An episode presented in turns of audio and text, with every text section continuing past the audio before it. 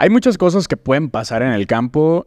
Una pues es el mercado, como ya lo habíamos platicado. Y cuando cosechamos estaban a 50 centavos el kilo y te ibas a los supermercados y a 9 pesos el kilo. Pero a nosotros no nos costeaba ni siquiera llevar a la gente porque es, es más caro llevar gente que sacarlas. Entonces, pues ni modo. Ahora sí que se hizo un cementerio de cebollas ahí.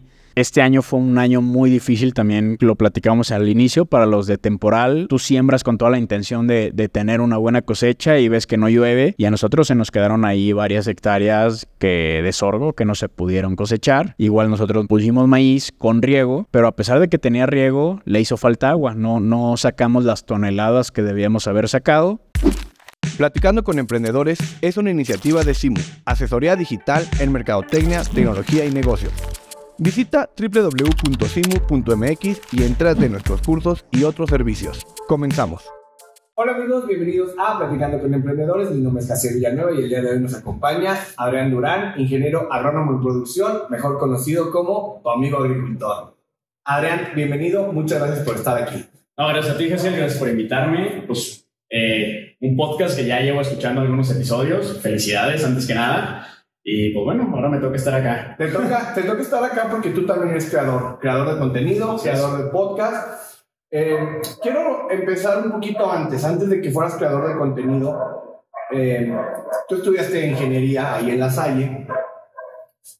¿Cómo fue tu vida cuando empezaste a trabajar? Es decir, como egresado, ¿cómo empezaste en el campo? ¿Cómo, cómo empezaste a trabajar? Cuéntanos esa parte ¿Cómo, ¿Cómo es ser un egresado de una carrera como agricultura?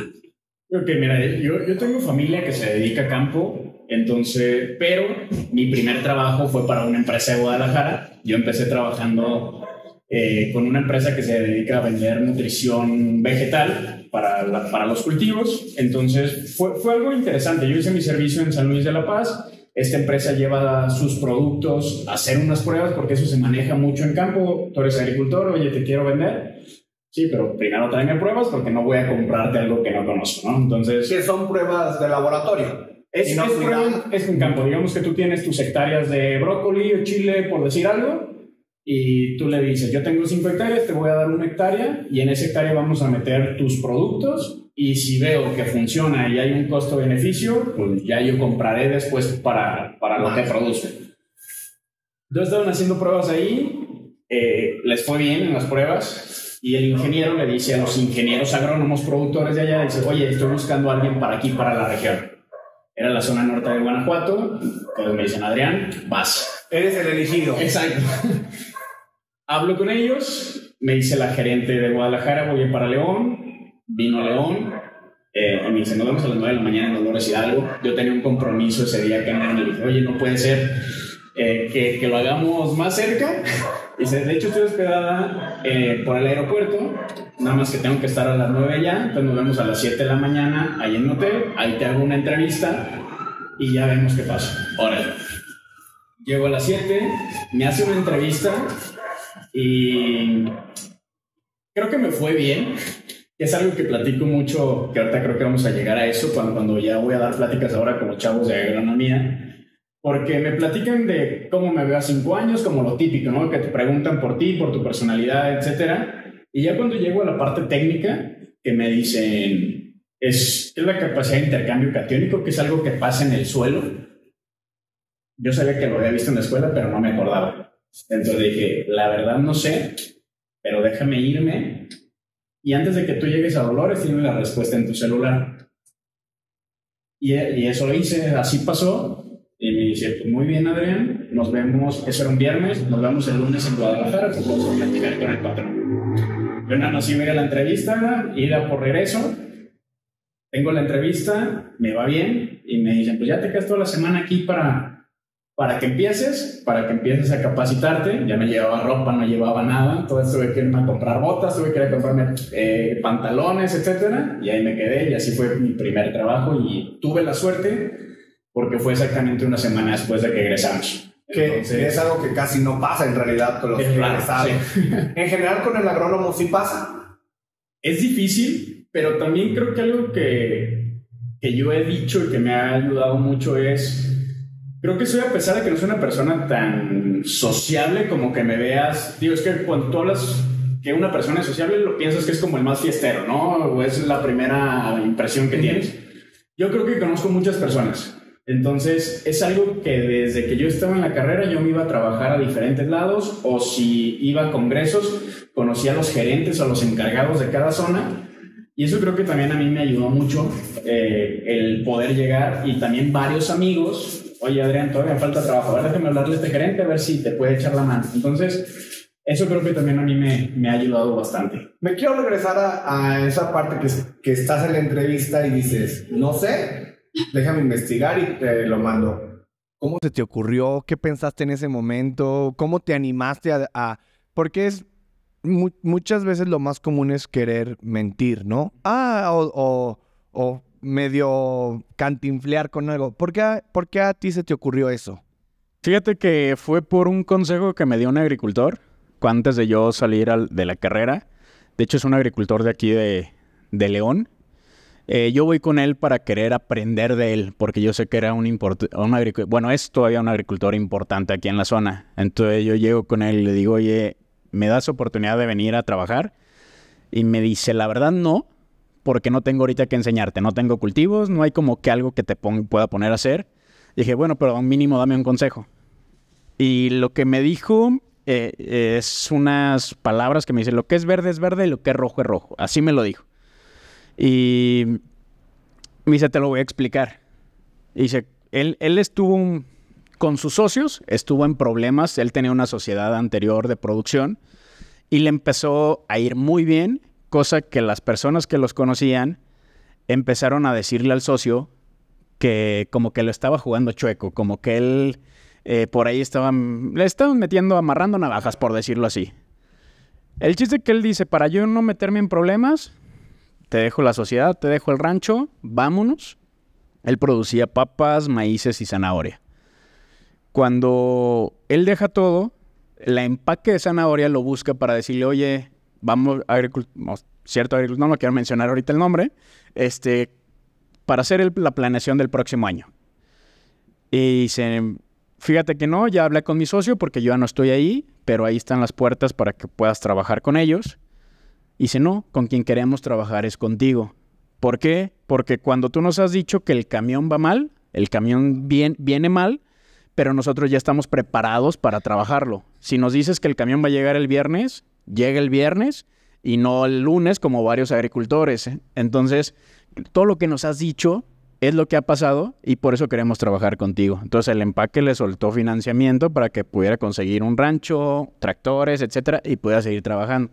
Entonces a mí ese agricultor me dice, eh, di las cosas como son y no quieras cambiarlas a lo que es verde que sea rojo o al revés. Entonces como es, así lo tienes que decir. Entonces de cierta forma yo casi llevaba ese consejo y dije, pues voy a decir las cosas como son. No me acuerdo ahorita, pero dame oportunidad porque tampoco soy una persona de que no me acuerdo y ya ahí lo dejamos. Dame oportunidad de buscarlo y te lo digo ya antes de que llegues a, tu próximo destino. Creo que de alguna manera pues nos acabas de dar un consejo, ¿no? Hay que decir las cosas como son y si va a estar el lunes, va a estar el lunes y si no va a estar, no digas que va a estar el lunes. Exacto. Oye, Adrián, ¿qué, ¿qué, pasa después? Entras a trabajar en esta empresa de Guadalajara y a dónde te mueves? ¿Qué, ¿Qué, sigue para ti? De ahí, pues me toca empezar a abrir negocio en todo lo que es la zona norte de Guadalajara, porque era, digo, perdón, de Guanajuato, porque era una zona nueva para esta empresa. Y pues me toca trabajar ahí durante todo un año. Al, al año mi papá me dice, sabes que ya mejor vente, vamos a, a, a lo nuestro, a producir. Y regreso a León entonces empiezo a producir, pero también ahí pasaron unas cositas donde hubo unas ciertas trabas y decido a tener como mi primer emprendimiento de ahí en adelante eh, con, con, un amigo, compañero de la escuela, y empezamos a comercializar lo que son frutas y verduras a diferentes restaurantes, banquetes de aquí de, de León. ¿Cómo funciona el negocio de la agricultura? Es decir, todos sabemos o imaginamos, pues que hay tierra, hay que... Eh, hay agua, ¿no? Hay que, hay que sembrar, hay que esperar cierto tiempo, hay que cosechar, etcétera, etcétera.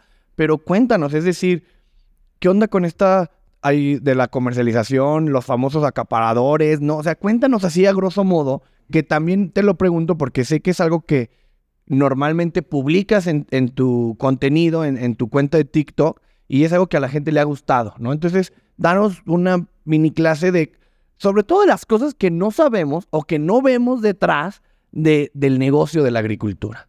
Claro, eh, es, está como el tema de producción básico, eh, la agricultura por contrato y ya la comercialización directa. En, en, la agricultura básica, que es yo creo la mayoría, bueno, todavía está abajo de la básica, es que la básica se puede dividir en los que tenemos agua y los que producen a temporal. ¿Qué es temporal? Viene el tiempo de, lluvia, ellos ven cuándo va a llover, siembran y ahora sí rezar para que caiga una buena lluvia y puedan cosechar. Por ejemplo, este año no fue nada bueno para los temporales. No hubo lluvia. No hubo nada de lluvia, entonces no quiero decir que nadie cosechó, pero yo creo que sí, fácil, el 90% de los productores no cosecharon y a pesar que en México el 40% de la agricultura es, es temporal. Temporal.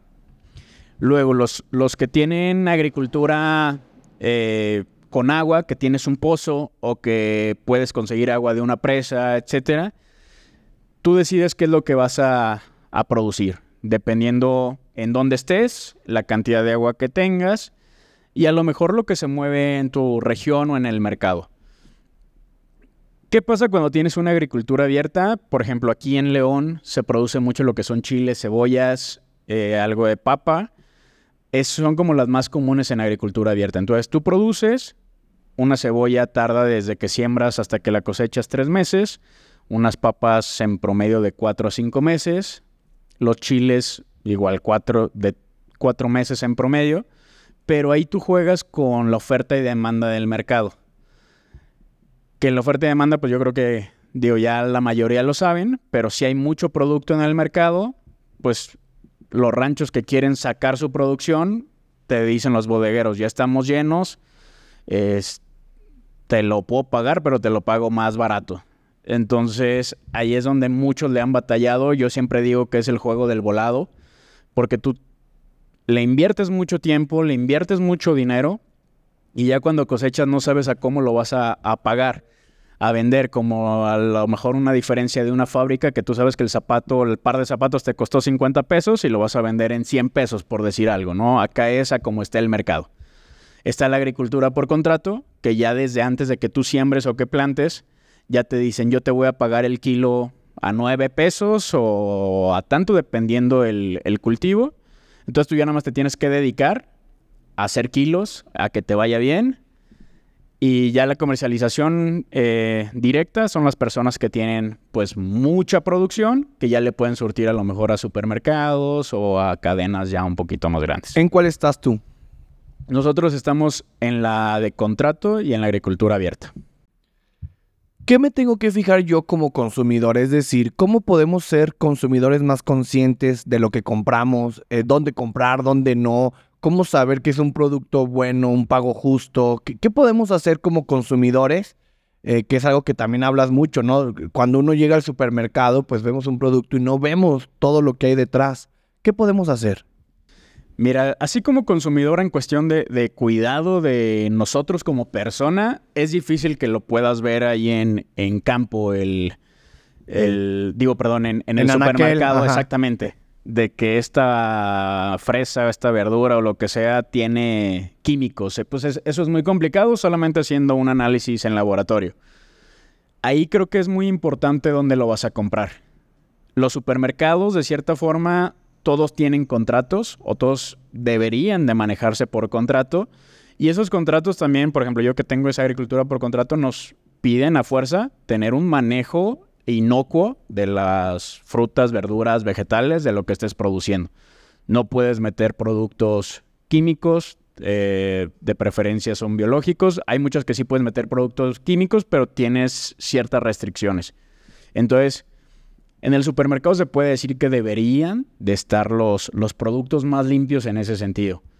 Ya que sea como de lo mejor para que haya sido un buen trato entre agricultor y todo eso, digo, pues es, sinceramente es complicado, de que se pueda, pero yo podría hacer una tarea de mencionar las empresas que yo sé que, que realmente no le juegan mal a los productores, porque eso también ha pasado mucho y ahorita está pasando en Sinaloa, que por sí tuvieron un problema de agua con el maíz. El maíz bajó mucho de precio porque esa es otra, los granos no se, no se maneja en oferta-demanda. Es una, hay como una, si fue una bolsa de valores en Chicago. se cotiza. Exactamente. Y Fluctúa. Exactamente. Y dependiendo del precio que tengan allá en Chicago, pues es el precio que te ponen acá en México. Y para en ese momento que cosecharon los de Sinaloa, no había un precio bueno. Digamos que a ellos les cuesta 6 pesos el kilo y se los pagaban a 5.50, 5.80. Entonces mandaban a, dijeron, pues ya mínimo recuperar algo. Claro, no, no perder, entre comillas. Pero al momento van seis meses que cosecharon y todavía no les pagan. Entonces... ¿Y, y, todavía no les pagan más seca? ¿Quién acapara el grano en México? Ahí en Sinaloa, digo, aquí en México es más seca, nada más eh, ahí, por ejemplo, los que no les han pagado, creo que ya es, es, alguien especial allá de, de, ese estado. Ya. No tanto de una empresa grande, sí. ¿Hoy qué produce México? en la semana estuve con unas personas que venían de Colombia y me preguntaron, ¿qué produce yo? Mm, ¿Tequila? ¿En cerveza? le decía aguacate, le dije, pero ustedes también producen aguacate. Sé que últimamente he escuchado mucho de los berries, como que México se convirtió en un gran productor de berries, pero cuéntanos, ¿hoy qué produce México a nivel mundial? Creo que en México somos un país que producimos realmente variedad de cosas muchísimo. Te puedo decir hay muchos frutales, melones, sandías, en, cuestión de Torreón.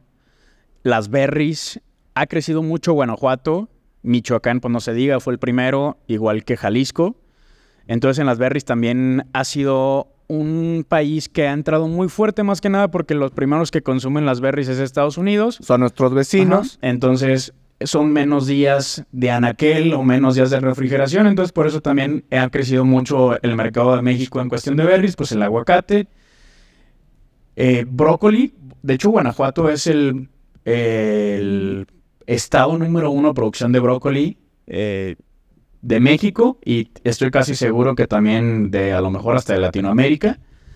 Brócoli se produce mucho aquí en, en Guanajuato, lechugas, eh, lechugas hidropónicas. Las lechugas hidropónicas, la empresa más fuerte de lechugas hidropónicas está en San Francisco el Rincón, bueno, entre San Francisco el Rincón y, León, Guanajuato. Eh, de casualidad es Eva, la que vemos en el súper, sí, sí es esa, ¿verdad? Exactamente, son ellos. Eh, pues la verdad sí tenemos muchísima variedad, limones, naranjas, espárragos, maíz. ¿Granos? ¿Seguimos produciendo sí, granos? mucho, mucho grano. En Sinaloa principalmente es donde se, produce más. Eh, forrajes, de, la verdad, creo que México es, es rico en su producción. Hace mucho escuchaba un chef decir que Guanajuato es el, gran, el granero de México, ¿no? Por toda esta cantidad de, granos que se produce. Quiero hablar ahora de tu amigo agricultor, ¿no? Este proyecto que iniciaste. Eh, ya has platicado en otras entrevistas que pues realmente tú estabas viendo TikTok y fue como hay puro baile, voy a empezar a meter temas de la industria, ¿no? así es, que así es, así es. Cuéntanos ahora, pues, cómo fue la evolución, es decir, del primer video, cómo te aceptó. También hay un estereotipo, ¿no? De que el agricultor es, desde las escuelas, es el macho, es el que eh, tiene em, cierta resistencia a este tipo de temas me creo que empezaste por porque porque podías, ¿no? Porque era como fácil, pero ¿qué pasó después? Es decir, cuéntanos cómo evolucionó tu amigo agricultor. Pues mira, ha evolucionado bastante. De hecho, yo lo, y lo he comentado, creo que empecé a hacer videos y de cierta forma lo escondía un poco, como de que era, era el momento que TikTok estaba empezando a, a despegar. Y, no era como que yo le dijera ni a mi familia, ni a mis amigos, ni nada, estoy creando contenido ahí, sino que yo solamente estoy subiendo los videos y yo veía la reacción y fue algo que a mí me gustó mucho por... Ah, yo te sigo desde Colombia, te sigo desde... Panamá. De, Panamá. Que vas a ir próximamente, Así es. Ahorita nos eh, cuentas también. De, de diferentes lados. Y yo empecé más que nada compartiendo lo poquito que hacía en el rancho. Y luego empezaron muchas preguntas. Oye, yo tengo mi huertito en la casa. Eh, ¿Qué le pongo? ¿Qué le echo? Eh, le, salieron puntitos blancos. ¿Qué es eso? ¿Cómo se quita? Entonces yo empezaba a contestar todo eso. Entonces empezó mucho con, con tema de huertos caseros, de gente que ya producía en sus casas. Y una vez que yo dije, a ver, tengo que enseñarles también cómo son las producciones más grandes. Había un, teníamos un cultivo de chile eh, de, de una persona que estaba ahí literal en el rancho, que nos rentó unas hectáreas en ese momento. Y dije, pues voy a grabar aquí la producción de jalapeño. Y creo que fue el primer video así que se hizo viral, entre comillas, porque tampoco no fue así como que la gran cantidad de, de vistas, pero para ese momento para mí era... ¿Cu- ¿Cuántas eran, si lo recuerdas? Yo creo que así de lo fuerte, que, que al inicio pues eran 20 mil vistas, Que, literal. que fíjate, te- y te lo pregunto porque pensamos que 20 mil vistas ya no son tantas, porque me queda claro que tienes videos que tienen un millón, cuatro millones, pero por otro lado, si te pones a pensar, ya que alguien te vea, 20 mil personas claro. te vean, ya es algo, ¿no? Pero, pero ¿cómo tenemos en la mente este, no son tantas cuando en realidad hay N cantidad de empresas que ya quisieran tener eh, 20 mil views Sí, de sí, lo sí, que sea, ¿no? Pero es, es real, la verdad es que a veces nosotros mismos pensamos que no son tantas. Sí, claro, digo, y en ese momento fue para mí un, un gran como sorpresa. Eh, dije, ah, a la, a la gente le gusta eh, ver cómo se produce. Luego hice un video de brócoli. La gente no sabía cómo es una planta de brócoli. Todos conocen el florete de- del brócoli, pero no La saben que- planta. Ajá, no saben que, que en el cultivo hay una planta enorme que está debajo y que la- una planta solamente da un brócoli, a diferencia de unos chiles que te pueden dar una sola planta más de 10 chiles si, si le haces un buen manejo. Y que al brócoli le salen flores. Y que a un brócoli le salen flores. O sea, Por- ma- más bien el brócoli Es una flor. es una flor. O son una cantidad de flores juntas. Digo, aquí lo, lo podemos decir. Quien, quien tenga un florete de brócoli van a ver que, que el florete son como muchos puntitos, ¿no? Lo que te comes. Todos esos puntitos son flores cerradas. Si nosotros lo hubiéramos dejado en campo, todas esas flores abrirían y son unas flor- flores de cuatro pétalos amarillas que sean muy bonitas. Digo, ya al final cuando se abre todo un brócoli, pues es un ramo perfecto para regalar. Este, y son flores, al final estaríamos comiendo, cuando comes brócoli estás comiendo flores cerradas. Y esa flor cuando crece también se puede comer, ¿no? Sí puede llegar a comerse, Pero no es común. así no es común. Ajá. Y entonces estaba haciendo el contenido y ¿qué pasó cuando, digamos, pues ya eres reconocido? Te lo pregunto porque ya las pláticas te han invitado en, en- en Guadalajara, aquí en, la- aquí en León, fuiste a Saltillo, si no me equivoco, Sí. vas a ir a Panamá. Cuéntame, ¿cómo, cómo empezaste a asimilar eso, no? O sea, ¿qué, qué, qué pasó ahí con esta creación de contenido? Fue raro, este, porque yo empecé haciendo estos videos y luego hubo un momento, yo, yo siempre he tenido contacto con los alumnos de agronomía aquí de, de La Salle, que yo, yo estoy aquí en León, entonces muchos de los que iban a salir a mí me decían, oye Adrián, dame un consejo, o voy a tener mi entrevista, dame un consejo de tal, quiero producir cebolla, ¿qué tengo que hacer? Entonces dije, a ver, tengo que empezar también a hacer algo de contenido para los estudiantes y también es algo a lo que me quisiera enfocar de que aprendan un poquito a mí porque, de hecho, cuando yo estaba en la carrera yo siempre les decía a los directores, tráiganme a los exalumnos cuando había las semanas académicas porque nos llevaban muchas personas que te hablaban cosas muy técnicas que al final tú sabes que hay muchas personas que son buenas en lo que hacen, pero cuando lo quieren platicar a lo mejor ya no son tan buenas y terminan aburriéndote. Entonces yo les decía, tráiganme a los exalumnos que les está yendo bien ahorita para que me platiquen su historia, porque yo estoy a punto de salir y quiero eh, aprender de ellos. Entonces yo me acordé de eso y dije, pues lo voy a hacer, pero en redes sociales. Y un amigo eh, que, que lo conoces, Toño Nogueira, me dice, los podcasts se van a empezar a poner de moda, haz uno. Entonces yo empecé mi podcast hablando yo exclusivamente, yo a la cámara, y yo platicando mi historia. Y, mi primer podcast, o sea, mi primer capítulo fue literal cómo tuve mi entrevista de trabajo y ya luego les platiqué en ese episodio cómo fueron mis primeros días en esa empresa, en qué la regué, en qué no la regué, cosas así. Y así episodio tras episodio les iba contando cosas que a mí me habían pasado. Luego un amigo que estudió conmigo en agronomía, que él ya trabaja en California, en Estados Unidos, vino a vacaciones Cuéntanos tu experiencia. le dije, oye, ¿no quieres contar tu experiencia? Y dice, pero no, yo no, yo no puedo hablar tanto como tú. Le dije, no te lo, hacemos como una entrevista, pero vamos a grabar eh, voz y vamos a grabar video. Y literal, fue al comedor de mi casa, ahí grabamos y, y fue ahora como me salió otro formato donde hago entrevistas con personas de campo que sé que son algunos referentes y que cuenten su experiencia, cómo empezaron la empresa grande, cómo está, empezaron el emprendimiento. Por ahí tuvimos también a Juan Zúcar, que ya lo tuviste aquí. Este, diferentes personas así, más enfocadas al sector agro. Y es lo que me ha catapultado un poquito más a que me conozca más gente. Y yo lo noté más en la expo agroalimentaria. Eh, pues bueno, la del 2020 no realmente no se hizo mucho por el tema de la pandemia. En el 2021 la gente de los stands que yo iba, la Expo Agroalimentaria, para los que no conozcan, es una expo que se hace en Irapuato, es la expo más grande de Latinoamérica en el sector agro. Se hace en cuatro días, es una feria agrícola. Y pues bueno, del 2021 al 2022 fue un cambio así de que yo llegué y los que me conocían, ¿cómo va el podcast? Y me saludaban bien, ¿no? Y en el 2022 ya llegaban algunos alumnos, oye Adrián, ¿podemos tomar una foto contigo? Y yo, ah, cabrón, ¿qué, Wow, wow, espérate, espérate, wow, ¿qué- wow. ¿qué, qué está pasando? No, no, no.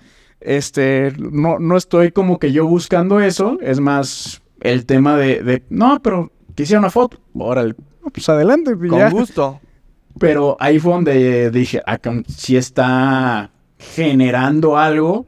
Y digo, pues ojalá que qué bueno que les esté ayudando a algunos de los estudiantes, porque en un inicio el podcast y todo fue enfocado hacia ellos. Era como compartir con los chavos que están estudiando tu experiencia Así es. y cómo hiciste. Quiero, quiero ahí detenerme en este alcance que has tenido. Te buscaron de Bimbo. Y, y no solo alguien de Bimbo, sino el señor Bimbo, ¿no? O sea, te buscó alguien de la familia eh. O no sé cómo se pronuncia. Digo, más o menos dijiste, te mandaron un mensaje, luego un WhatsApp, un WhatsApp. Pero mejor cuéntanos qué pasó en ese WhatsApp, en esa llamada, cómo fue tu, cómo interactuaste con él. Platícanos un poquito toda esa experiencia de, de cuando recibiste este mensaje en, en una red social, después casi como, ah, caray, si será, un mensaje de WhatsApp, una llamada. Ajá. Platícanos cómo fue tu experiencia con Bimbo. Fue, bueno, realmente no fue a nombre de Bimbo. Realmente la empresa que, que acabas de mencionar de las lechugas, bueno, pues ellos son dueños de esa empresa también. Eh, Una filial de Bimbo, por así Ah, decirlo. exactamente. Y, y pues tienen muchas empresas en el sector agrícola de cítricos y de varias cosas. Eh, bueno, pues tan solo los de trigo, que donde, con el que tienen que hacer los, los panes. Y tienen empresas de berries con los que hacen las mermeladas del el- los Son, son sus propios Es- proveedores. exactamente. Entonces, eh, en una red social, la de LinkedIn, me llega un mensaje de Roberto Servige y me dice, oye Adrián, necesito o quiero hablar contigo. Aquí está mi número. Y yo, a ver. Ah, caray. Eh, exactamente. Dije, estoy leyendo bien, Roberto Servige, director de, de Altex, que son como las empresas agrícolas. Y, y dije, tan fácil me dio así como que su ¿Su número, número? pues no, no me cuadra tanto. Le mandé un mensaje a un amigo y le dije, oye, ¿crees que sea verdad? Y dice, no, yo creo que sí. Contéstale. Ese día yo tenía un, de hecho, tenía que ir a hacer un, con una marca eh, en una exposición agrícola, tenía que ir a ayudarlos con crear contenido, etcétera. Entonces, literal, me puse mis moños, se podría decir, oye, Roberto, el día de hoy no puedo hablar, Mañana. pero el día de mañana hablamos con todo gusto, te mando mi número. En cuanto le mando ese mensaje, Lolo me mandó un WhatsApp, Adrián, aquí está para que, para que me guardes. Perfecto.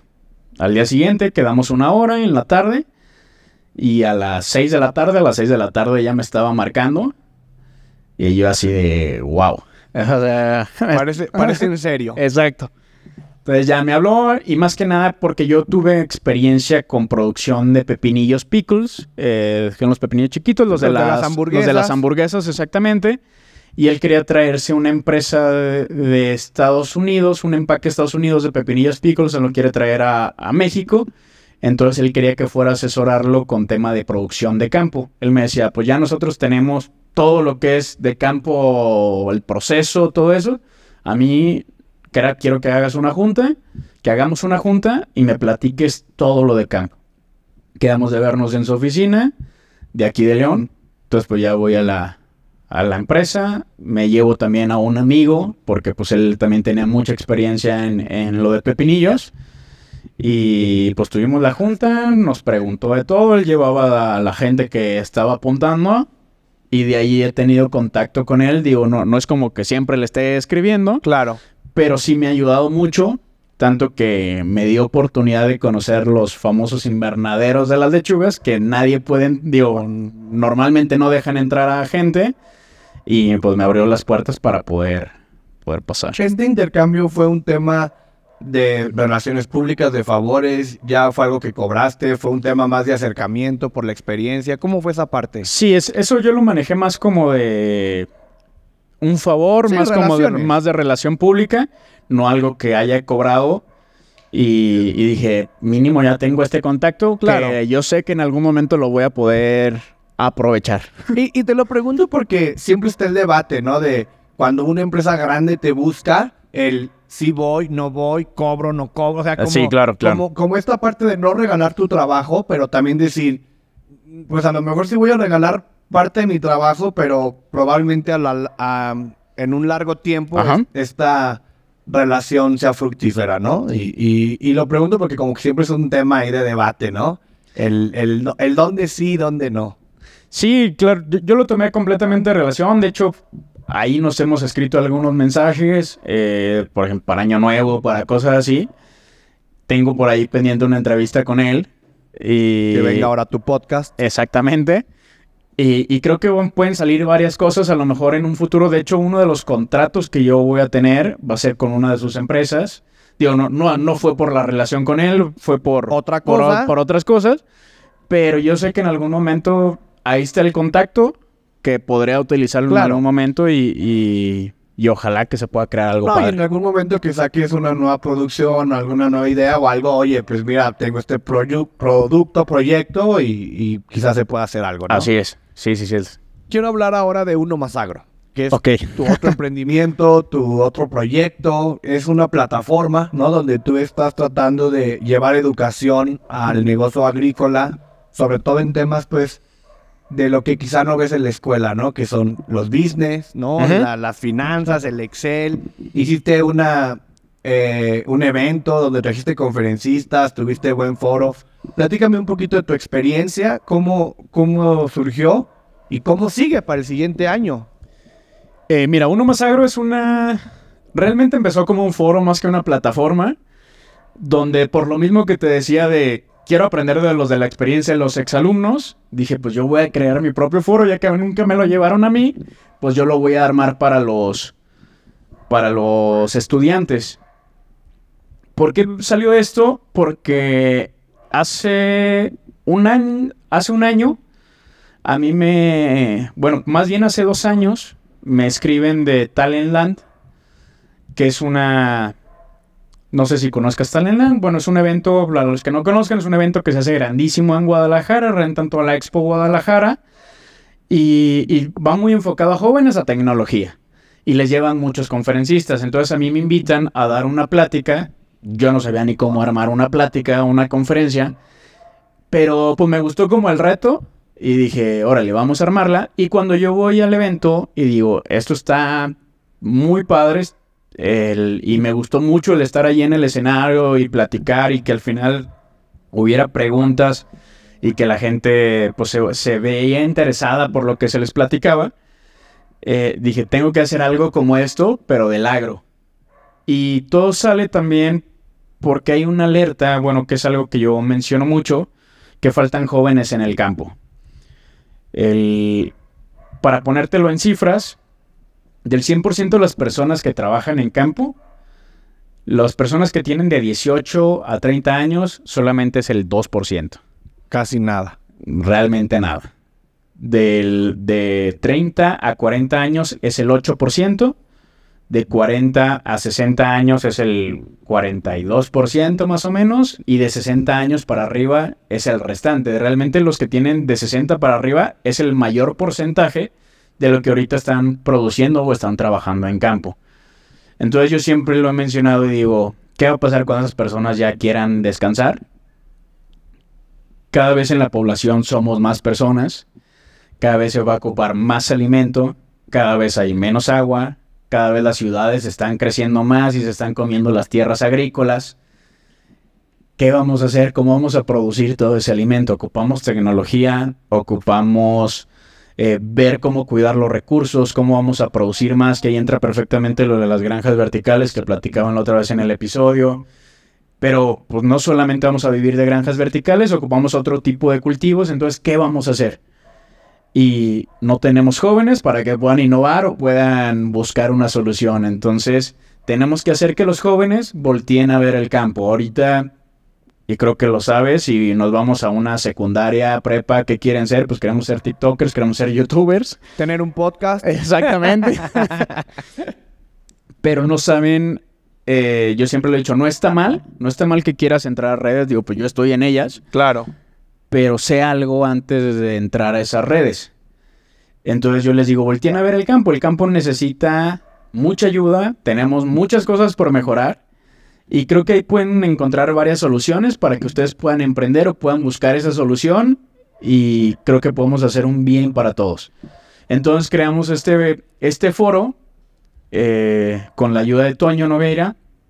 Eh, ah. Creamos el foro para, el primer foro, así le llamamos, para jóvenes emprendedores del sector agro, que se llamó Uno Más Agro, ya que no sabíamos cómo, cómo ponerle, habíamos pensado Agrofuture y quién sabe qué tantas cosas y le dije, oye, mira, mientras hagamos el foro y a una persona de las que tengamos ahí se quede en el campo, estamos sumándole un punto más al campo.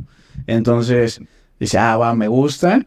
Y, así fue como lo llamamos, uno más agro. Entonces creamos el foro donde trajimos en el primer evento seis conferencistas, cinco enfocadas al sector agrícola y ganadero y uno no tanto al sector agrícola ni ganadero, pero vimos algo que le podía ayudar mucho a la gente, que era enseñarles a hablar en público.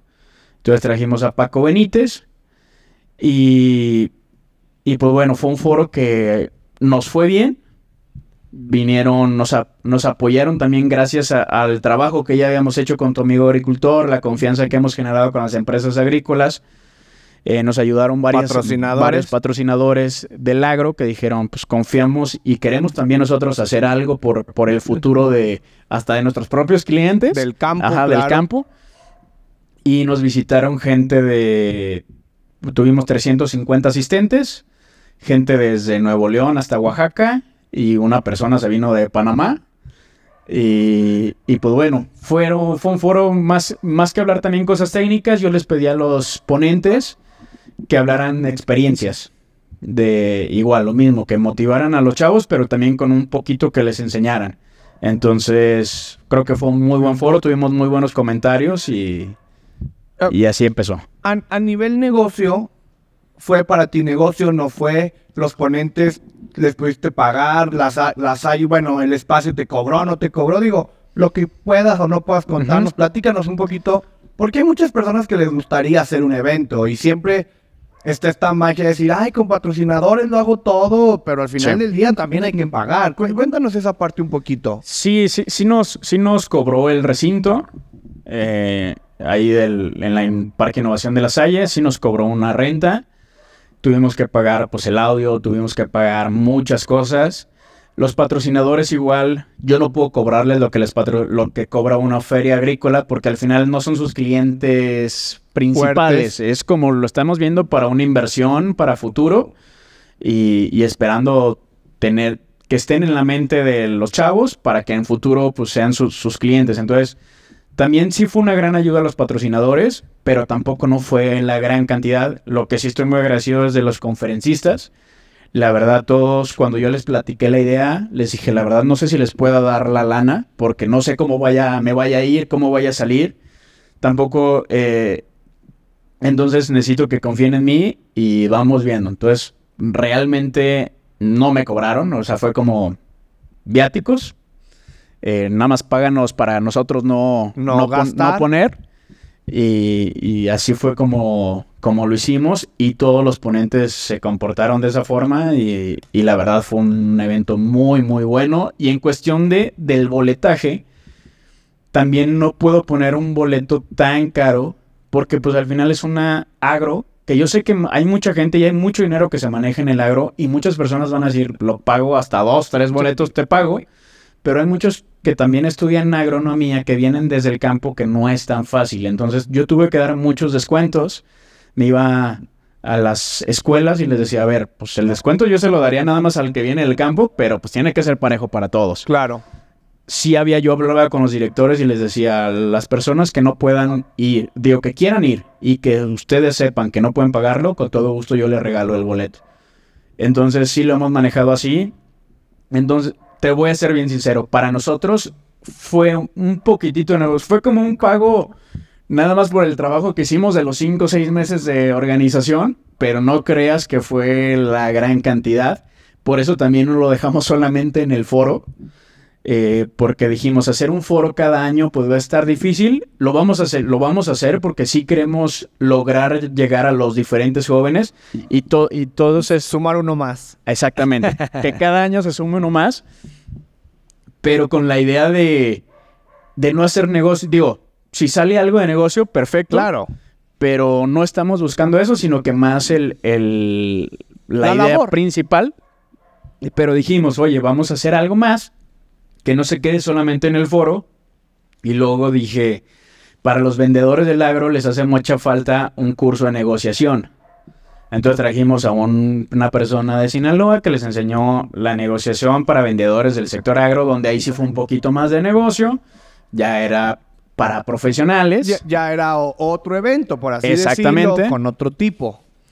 Y ahorita hemos creado lo que son cursos online, tirándole a cursos no caros que sea buscando en un futuro que sea un poquito más masivo, pero que les ayude con todos estos temas que tú mencionaste, no tanto lo que ven técnico en la escuela, sino lo que yo sé que les va a ayudar, el, manejar el, bien el Excel, el curso de finanzas personales, que es el próximo que viene, eh, cursos de hablar en público, de ventas, de diferentes cosas, nos vamos a meter por esos rubros. Todas las habilidades que como emprendedor independientemente del sector en el que estés, necesitas. Así es. ¿No? Habilidades blandas o, como le llaman. Así es, así es.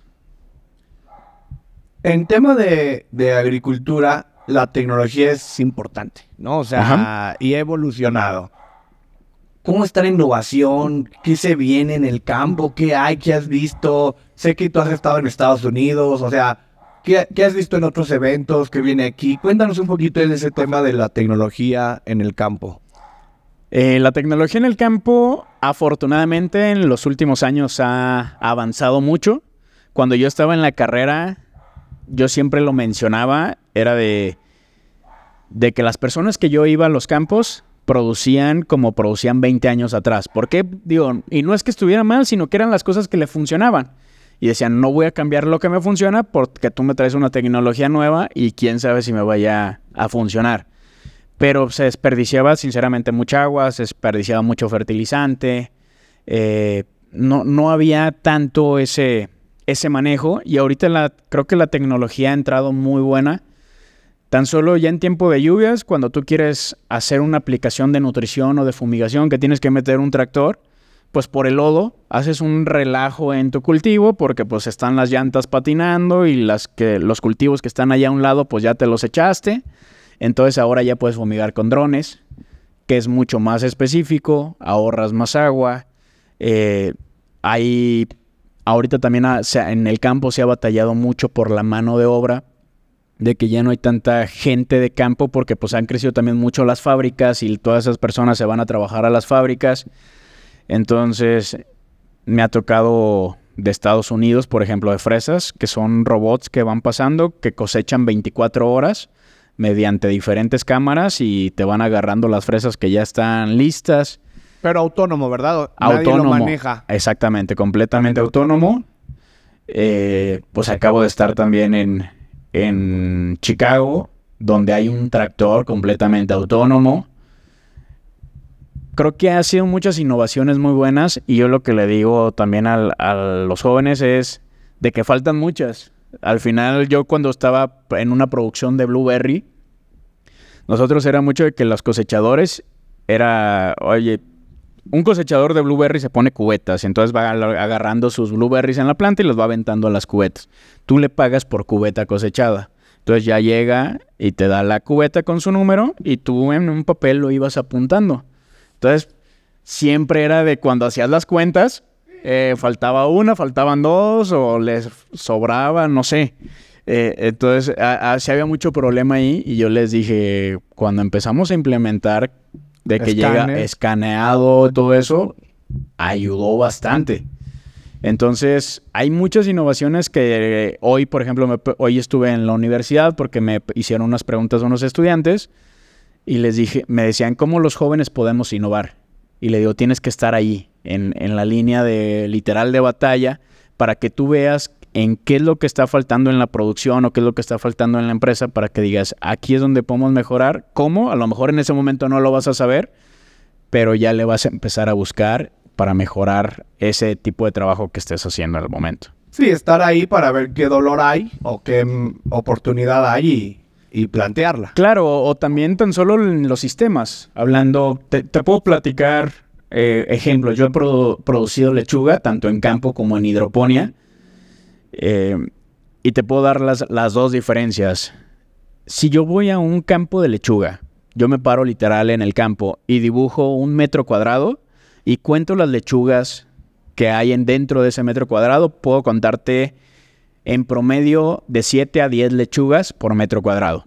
Si yo lo hago en un mismo sistema hidropónico, el mismo metro cuadrado, te las cuento, puedo meterle hasta 24 lechugas. Entonces ahí yo hago más eficiente el metro cuadrado.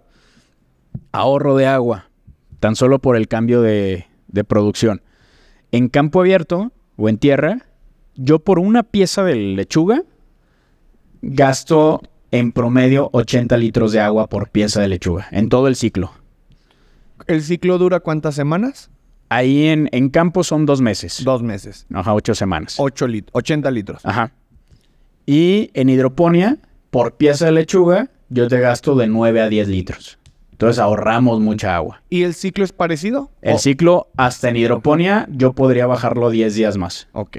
se hace más rápido porque si es más eficiente, le doy la nutrición requerida en el agua, etc. Entonces, ahí ya estoy ahorrando agua y estoy ampliando mi producción por metro cuadrado. Ya si nos metemos un poquito al sistema de Juan Zucker, que son granjas verticales, en lugar de hacer eh, el beneficio por metro cuadrado, lo hacemos por metros cúbicos a, lo que sea. Entonces... Que, él nos decía en el episodio que creo que son 700 lechugas las que puede generar hasta en un contenedor, o sea, en un...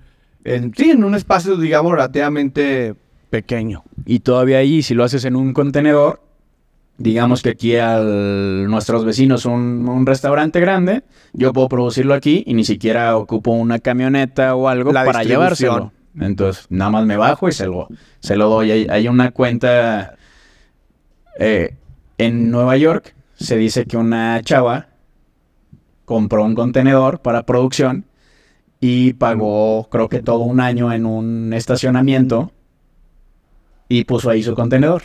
De que le salía más barato rentarlo que llevar. Y toda la, toda la manzana de alrededor eran puros restaurantes, entonces ya nada más iba a entregar a pie.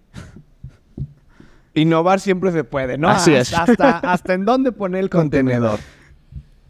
Como emprendedor, decorador de contenido o en el campo, hay, hay retos, hay obstáculos. Cuéntanos de un desafío que tú digas, híjole, esta no la contábamos, se vio difícil, eh, eh, cuando estás en el campo pues, hay muchas cosas que no puedes controlar, ¿no? Por ejemplo, contabas de cuando ponías alfalfa y te llovió y pues la estaba secando y vale. Cuéntanos, cuéntanos uno de esos desafíos que a veces como consumidor no, no, no pensamos. Hay muchas cosas que pueden pasar en el campo y muchas de esas cosas son cosas que nosotros no contribuimos como agricultores. Una pues es el mercado, como ya lo habíamos platicado. Muchas veces Digo, a mí me pasó, bueno, no exactamente a mí, yo estaba a cargo de unas cebollas de mi papá y cuando cosechamos estaban a 50 centavos el kilo y te ibas a los supermercados y a 9 pesos el kilo. Pero a nosotros no nos costeaba ni siquiera llevar a la gente, porque es, es más caro llevar gente que sacarlas. Entonces, pues ni modo. Ahora sí que se hizo un cementerio de cebollas ahí. Y pues la otra, aparte del mercado, son los climas. El, eh, cuando estuve en los berries, pues los berries pueden llegar a ser también un poco delicados para los fríos. Entonces, literal es casi casi como cobijarlos. Casi casi yo quería ir por las de las cobijas de tigre para ponérselas ahí alrededor. Pero son los macrotúneles, que son túneles de, solamente el techo es de plástico y, las, las, orillas está abierta. Entonces ya hay una manta que te ayuda a mantener un poquito el, lo que son los calores. Las pones en todo lo que son las orillas para hacer como una casa invernadero adentro. Entonces cada que veías que iba a haber frío, era vete en la tarde a cerrar todas las compuertas con esa manta. Y si ves que realmente iba a ser mucha helada, en las noches te ibas y prendías tambos con paja, madera o lo que fuera para que el humo del fuego no dejara bajar tanto la, la helada. Entonces, son cosas que pasan en el campo que mucha gente no sabe que se trabaja todo eso. O a veces estás por cosechar y cae una lluvia con granizo y ya te afectó toda la cosecha, no puedes cosechar nada y ya lo único que quieres es ni voltear a ver ahí esa tabla porque sabes que ya perdiste. Entonces, pues este año fue un año muy difícil también, lo platicamos al inicio, para los de temporal. Tú siembras con toda la intención de, de tener una buena cosecha y ves que no llueve. Y a nosotros se nos quedaron ahí varias hectáreas que, de sorgo que no se pudieron cosechar. Igual nosotros pusimos maíz con riego, pero a pesar de que tenía riego, le hizo falta agua. No, no sacamos las toneladas que debíamos haber sacado. Pero bueno, son cosas que, que ya estamos acostumbrados en la agricultura. Cuando hay, cuando hay unas pérdidas, ¿hay algo que hacer? ¿Es pérdida total? ¿No hay nada que hacer? ¿Ustedes tienen algo? O sea... Realmente sí es pérdida. Hay, hay de hecho algunos seguros para cultivos, pero pues es complicado ese, ese tema. Lo que hacen mucho los, los agricultores es, como en las inversiones, diversificar. No, no, no plantes nada más chile, sino que planta chile, cebollas y algún otro cultivo. Porque siempre dicen, sabemos que de tres en uno nos va a ir mal, pero los otros dos van a, ayudarnos a recuperar ese, eh, de ese que perdimos y nos va a dejar todavía para, pues, para seguirle año tras año tras año. Platícame un poquito del agromarketing, este término que se ha popularizado últimamente. Realmente en, los agricultores, ¿qué marketing pueden hacer? ¿Qué marketing haces tú? Hace ratito te preguntaba de la lechuga, eh, esta marca, ¿no? De que conocemos del supermercado. Pero en realidad, pues, las marcas de los vegetales o de las frutas, pues yo ubico tres, no sé, Eva, Washington y ya no ubico nada más. ¿Qué, qué hacen? O sea, ¿qué marketing pueden hacer o qué se está haciendo? Por ejemplo, en, este tema de las lechugas, yo lo que he visto, que, por, específicamente esa empresa, lo que está buscando más que venderte una lechuga hidropónica o venderte eh, una ensalada, se están enfocando mucho en las madres. O sea, en las mamás están haciendo muchos lives con señoras con, de yoga, hacen, les hacen eventos de yoga y ahí mismo les meten el tema de las ensaladas.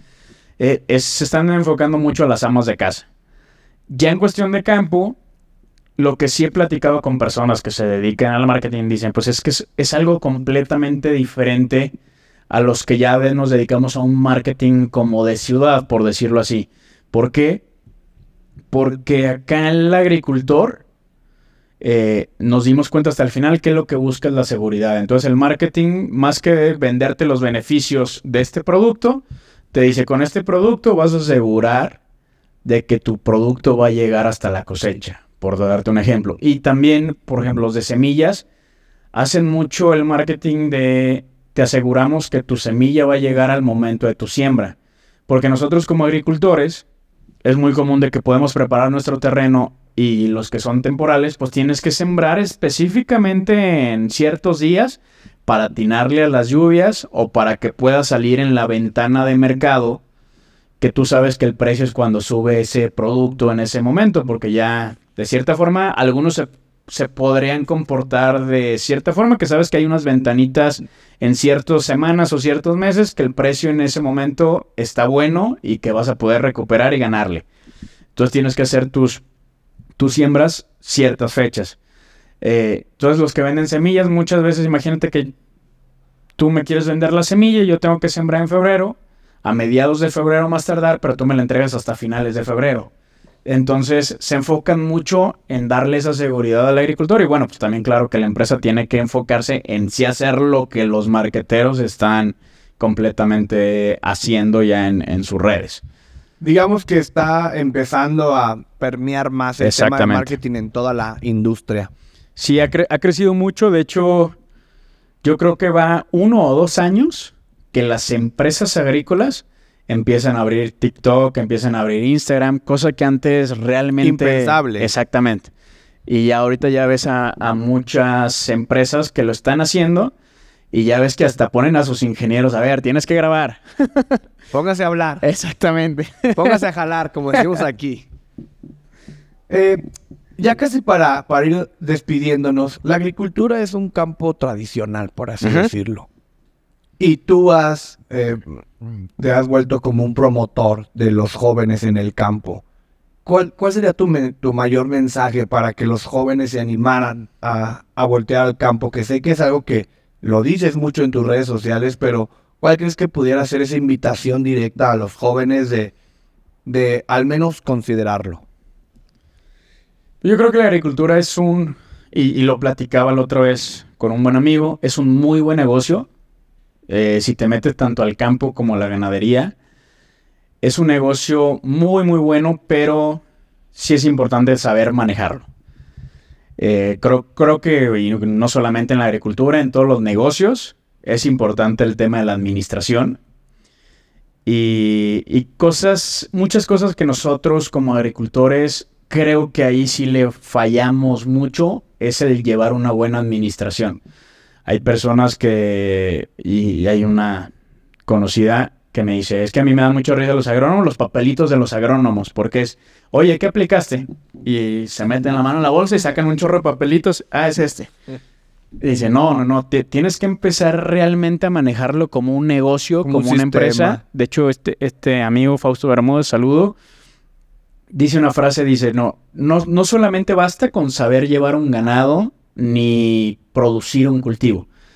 Tenemos que buscar hacer negocios que impliquen llevar ganado y producir cultivo. Entonces, es algo muy importante, es un buen negocio, invito a todos los jóvenes a que le entren, a que es un donde no nunca se van a aburrir por tema de climas, por tema de diferentes cosas, siempre va a haber cosas en las que van a estar trabajando y trabajando para salir con, cosas nuevas que les van a estar pasando, pero también es importante que ya todos nosotros empecemos a ver la agricultura como negocio más que como un vamos a producir y a ver cómo nos va. Hacerlo, digamos, con la, con la certeza de que va a ser un negocio. Exactamente. Que es complicado porque hay muchos factores que no dependen de ti. ¿Qué sigue? ¿Qué sigue para tu amigo agricultor? Pues sigue por ahí tenemos eh, varias, varios proyectos con empresas. De hecho, con una. Con esta empresa tengo algún proyecto para el próximo año. ¿Son tractores? Son tractores. Eh, por ahí posiblemente tengamos unas giras, dos viajes internacionales. Eh, hacer diferentes podcasts, ya no solamente exclusivos de, de, tu amigo agricultor, sino también por ahí estaré colaborando con algunas empresas haciendo podcasts para ellos. Para las empresas. Para las empresas. Este, pues viene el contrato con, una empresa importante ya en producción, eh, donde vamos a estar produciendo lechuga para, para todo lo que ellos procesan de ensaladas. Entonces ahí se viene un reto interesante. Próximamente las ensaladas que veamos en el súper serán de tu amigo agricultor. Exactamente. y y pues bueno, viene también el, el otro foro de Uno Más Agro. Pues ¿Ya tienes fecha? Hay una fecha tentativa, que es el 18 de abril. En el 2024 están invitados. Gracias. Eh, vamos a traer a, seis speakers. Eh, van a ser tres hombres, tres mujeres. Ya tenemos en sí apalabrados a cuatro.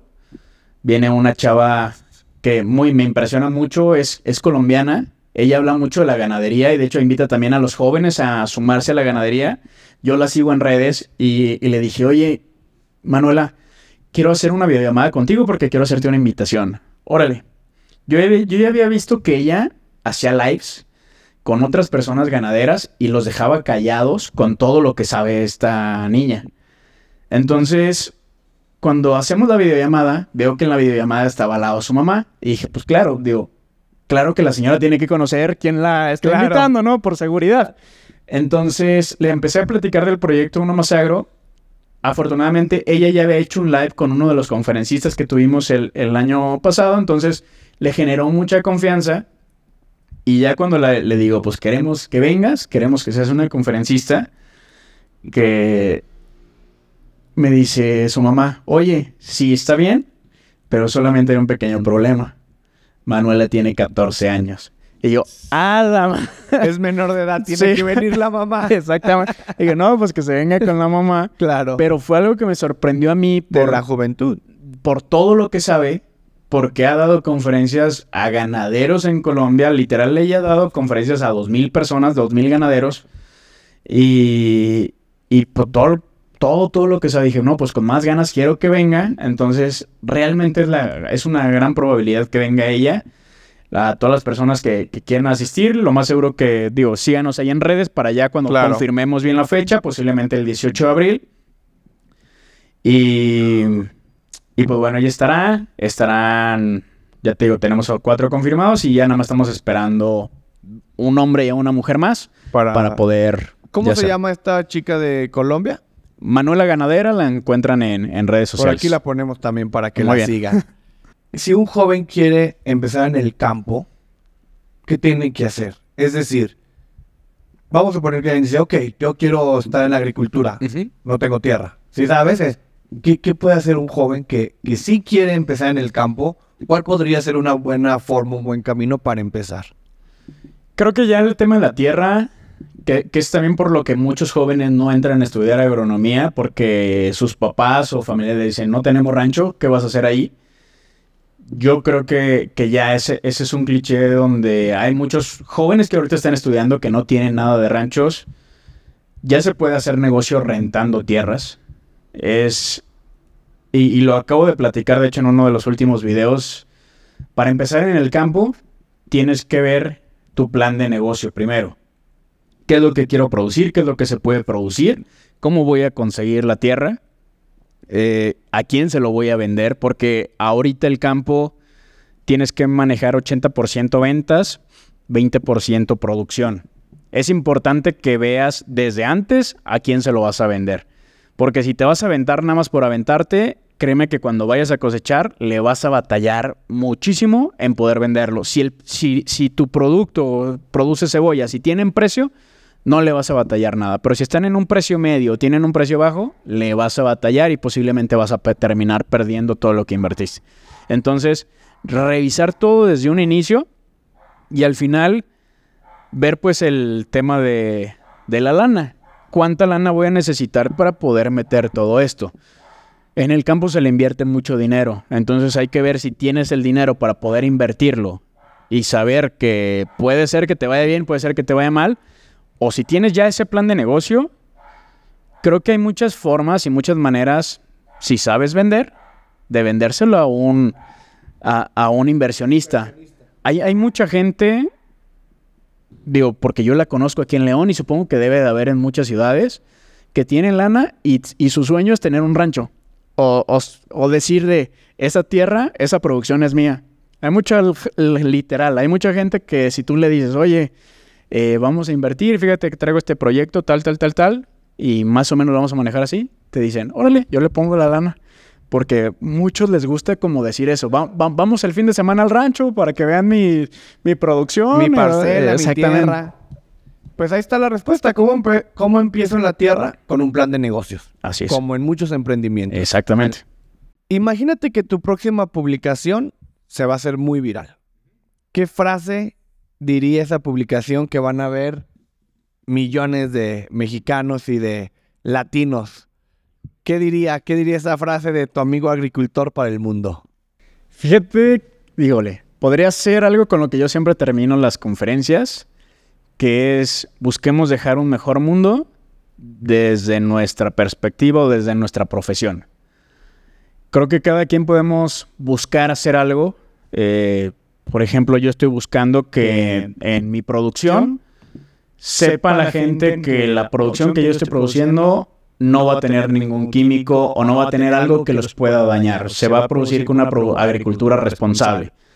En tema de redes, pues estoy buscando atraer los jóvenes al campo. Estoy viendo que hay una problemática y yo sé que no voy a ser yo solo, que va a haber mucha gente que también lo va a estar haciendo, pero pues yo quiero poner mi granito de arena para que se cumpla eso y que la agricultura, pues al final no puede morir porque pues todos tenemos que comer, pero atraer a más jóvenes para que también les sea negocio. Entonces yo siempre les digo, busquen dejar un mejor mundo desde su profesión y puede ser Oye, si me baño y me gusta cantar en el baño y me echo siete canciones, pues bueno, ahora échate tres nada más y ahí estamos ahorrando agua. Échate un remix. Exactamente. Este puede, puede ser de diferentes cosas. Creo que cada quien sabe, eh, por ejemplo, puedo poner el ejemplo tuyo, al hacer estas pláticas de que la gente escuche a diferentes emprendedores, que les guste la experiencia y porque yo lo he visto en comentarios, a mí me pasó eso lo que está platicando a mí me pasó. Y muchas veces se pueden motivar a que su emprendimiento siga adelante por haber escuchado esta entrevista y esas otras personas le están generando trabajo a familias. Entonces, de cierta forma, a lo mejor indirectamente tú ya estás haciendo algo. Creo que todas las personas hacemos algo desde nuestra perspectiva, pero busquemos hacer lo mejor que podamos. Y yo termino, la, de hecho, las conferencias así. Yo quiero que en un futuro llegar con un niño, no sé si vaya a ser mi hijo, mi sobrino o con cualquier persona eh, y decirle, en este momento, eh, bueno, hice lo posible por dejarte un mundo mejor y a lo mejor perdí o, me quedé en el intento y no llegar y decirle, vives como vives, porque yo no me animé a hacer nada. Ahí está el, mensaje, ¿no? Dejar un, dejar un mundo mejor. Adrián, ¿algo que quieras agregar? Eh, tus redes sociales, ¿dónde te seguimos? Eh, este podcast es tuyo. Gracias, gracias. Pues me pueden encontrar como Soy amigo agricultor en todas las redes. También tenemos las redes de Uno Más Agro para que estén pendientes del próximo foro y de los cursos que vamos a tener. Y, y bueno, en, en Spotify sí, sí, le tuve que cambiar por ahí el nombre, pero en Spotify lo encuentran como Diario Agricultor. ¿Tuviste problemas? Es que en un inicio había metido la de soy tu amigo, o perdón, tu amigo agricultor, pero por ahí tuvimos un problema, hubo un problema con una aplicación, también te voy a hacer saber decir así exactamente qué fue lo que pasó, donde ya no pudimos ni cerrar la cuenta ni nada, entonces dije, a ver, vamos a abrir una que se llame Diario Agricultor y resubimos algún, bueno, casi la mayoría de las entrevistas. Y ahí es donde estamos subiendo en Spotify, Diario Agricultor. Todas las demás cuentas, soy tu amigo agricultor. Pues ahí está. Síganlo en las redes sociales, escuchen el podcast. Y sobre todo, compartan este episodio para que más emprendedores escuchen la historia de Adrián, se animen a acercarse al campo, a conocer esta industria que en la mañana hablaba con mi esposa, decir, es algo tan necesario, pues, que, que es alarmante que se esté quedando sin mano de obra, diciéndolo de una manera con respeto, ¿no? Sé que la mayoría de las industrias se batalla en la mano de obra, pero en algo es de, de qué vamos a comer, ¿no? De qué vamos a comer. Igual les hago una invitación a los que quieran conocer producción eh, y que estén en León de preferencia. Les puedo hacer invitación dependiendo la temporada a ver algún tipo de producción para que lo conozcan, para que vean cómo se trabaja en campo. Ya me ha tocado llevar a diferentes chefs de, de aquí de la, de aquí de León y les ha llamado mucho la atención porque ni siquiera ellos conocían cómo, cómo, de dónde salían los productos que manejaban ellos en su cocina. Entonces les hago la invitación a todos, contáctense conmigo y podemos organizar algo. Pues vean, es una invitación de lujo que hasta yo voy a aprovechar. Muy bien. Si, amigo agricultor me lo permite. Pues muchas gracias por llegar hasta aquí. Eh, si nos estás escuchando en Spotify, califícanos cinco estrellas, comparte el episodio. Si están en YouTube, comenten, déjenle preguntas a Adrián. Muchas gracias por escucharnos, por ver el episodio. Nos vemos la próxima semana. Adrián, muchísimas gracias. Gracias, José. Un verdadero placer. ¡Nos fuimos! ¡Vámonos! Gracias a los perros que no se callaron el día de hoy. No mames, los perros. Así empezó el podcast. Perro, perro, perro, perro. Sí, güey. No, Como pues, que estuvieron más violentos Estuvieron, güey. súper violentos, no mames. Vámonos la foto de una vez.